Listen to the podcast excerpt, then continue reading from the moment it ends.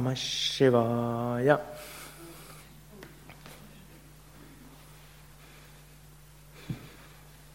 Wir haben eben einige Male das Mantra gesungen, Om Namah Shivaya. Und wir kommen so ein bisschen in die Shiva-Zeit hinein. Zum einen passend liegt noch Schnee, ich glaube heute Nachmittag nicht mehr, aber jetzt liegt er noch. Hm, Shiva hm, setzt es auf Berg Kailash, der immer voller Schnee ist. Und vom, um den 17. Februar ist Shiva Ratri, die heilige Nacht von Shiva. Und da will ich ein paar Worte über Shiva sagen. Ihr findet auch Shiva hier oben rechts in seiner meditativen Haltung, links unten, was von weitem nur wie so schwarz irgendwie aussieht, das ist Shiva Lingam, eine zweite Darstellung von Shiva. Und eine dritte bekannte ist Shiva als Nataraj, als Tänzer. Und noch eine vierte, Shiva mit ganzer Familie, mit ne, Parvati und Ganesha. Wie war auf, wenn ihr auf der Ebene Null vor dem Shiva-Raum seid, da seht ihr auch Shiva mit Familie. Und so hat Shiva viele, viele Aspekte. Man kann sagen, man findet so alles, was es im Yoga gibt, auch im Shiva. Und ich werde in den nächsten Wochen da öfters mal drüber sprechen, aber einige werden ja heute wieder nach Hause fahren. So eben der ein Kurzüberblick. Und natürlich auf den Yoga Vidya Internetseiten findet ihr noch eine Menge mehr über Shiva. Hier oben rechts das Bild, das ist Shiva als der Ur-Yogi. Und es heißt ja, alle Yoga-Praktiken sind nicht irgendwie erfunden worden, sondern sie sind äh, empfangen worden.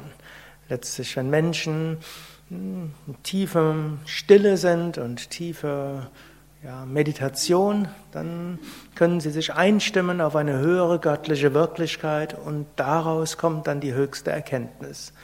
So heißt es ja auch, Satchidananda Swarupoham, meine wahre Natur ist Sein, Wissen, Glückseligkeit, wie, auch gest, wie wir auch gestern Morgen gesungen haben. Und das ja, Chit ist nicht nur Bewusstsein, es ist auch Wissen. Und so ist dieses Wissen unsere wahre Natur. Und so gilt auch Shiva als unsere wahre Natur. Und aus Shiva heraus sind letztlich all diese hm, Yoga-Praktiken gekommen.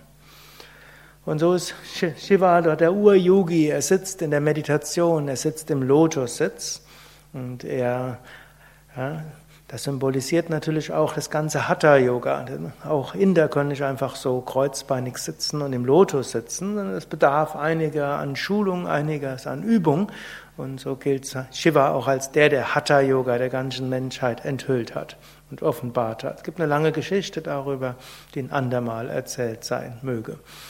Er hat außerdem, hat er ein, aus seinem Kopf, das sieht man, wenn mindestens in der ersten Reihe, sieht man so einen Frauenkopf und daraus kommt so ein Strom heraus. Sieht man jetzt hier vielleicht nicht ganz so deutlich wie auf anderen Bildern von Shiva. Das symbolisiert, aus Shiva heraus kommt die ganze Schöpfung. Was auch heißen soll, hm, und letztlich die ganze Schöpfung ist im Göttlichen. Und es gibt auch die Shiva-Shakti-Philosophie. Shiva, das Bewusstsein, Shakti, das ganze Universum. Das ganze Universum ist wie die kosmische Energie, die aus dem höchsten Bewusstsein herauskommt und letztlich auch eins bleibt mit dem höchsten Bewusstsein.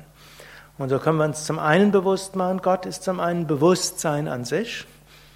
Und es gibt hinter allem ein Bewusstsein. Und zum zweiten, die Schöpfung selbst ist auch eine Manifestation des Göttlichen. Und man kann letztlich das Göttliche oder Shakti, die kosmische Energie, die Göttin, die kosmische Mutter wahrnehmen in allem, was in diesem Universum ist. Ein nächster Aspekt ist auch, diese Shakti strömt die ganze Zeit aus Shiva und sie strömt auch in jedem von uns. Und da ist auch ein gewisses Vertrauen, das wir haben können. In uns ist immer Energie. Selbst wenn man mal vorübergehend das Gefühl hat, ich habe nicht genügend Kraft, ich habe nicht genügend Energie, ich bin ausgelaugt, ausgesaugt oder wie auch immer. Wenn man tief im Inneren weiß, ja, wir sind nicht ausgelaugt, ausgesaugt, sondern wir haben nur vorübergehend den Zugang verloren, dass diese innere Kraft von innen heraus fließen und sprudeln kann. Das ist ein anderes Gefühl, als ich bin ausgebrannt, ausgesaugt, ausgelaugt, dann ist ja irgendwie nichts mehr da. Und dann kann man überlegen, wie kriege ich da wieder was rein? Hm, Batterien sind leer, Akku ist leer, sind diese, hm, diese Vorstellungen, die man dort in der hm, westlichen Psychologie hat. Und Shiva Shakti Philosophie sagt etwas anderes. Die sagt, diese Kraft ist immer da. Und sie ist auch dann da, wenn man überhaupt nicht weiß, dass sie da ist. So ähnlich, die Sonne ist immer da, egal ob da Wolken davor sind oder nicht. Wir brauchen keine Angst zu haben, dass die Sonne für immer verschwunden ist. Denn es gab die letzten Tage, so ein paar Tage, hat man keine Sonne gesehen. Wir brauchten keine Angst zu haben, die Sonne ist für immer verschwunden. Was können wir machen? Wie können wir eine neue Sonne an den Himmel bekommen? Was müssen wir dafür tun? Hm, gut, wir müssen nur warten, bis die Wolken weg sind. Und so ähnlich auch. Was müssen wir machen, um neue Energie zu bekommen? Wir kriegen die wieder her. Die Energie ist immer da. Wir haben nur vorübergehend den Zugang verloren. Gut, und wir können natürlich auch das eine oder andere machen, um diese, diesen Zugang wieder zu bekommen. Aber, das, aber es ist grundsätzlich das was anderes, als wenn man irgendwie jetzt mühselig irgendwas wieder schaffen muss. Das Gleiche gilt ja auch mit Freude und Liebe.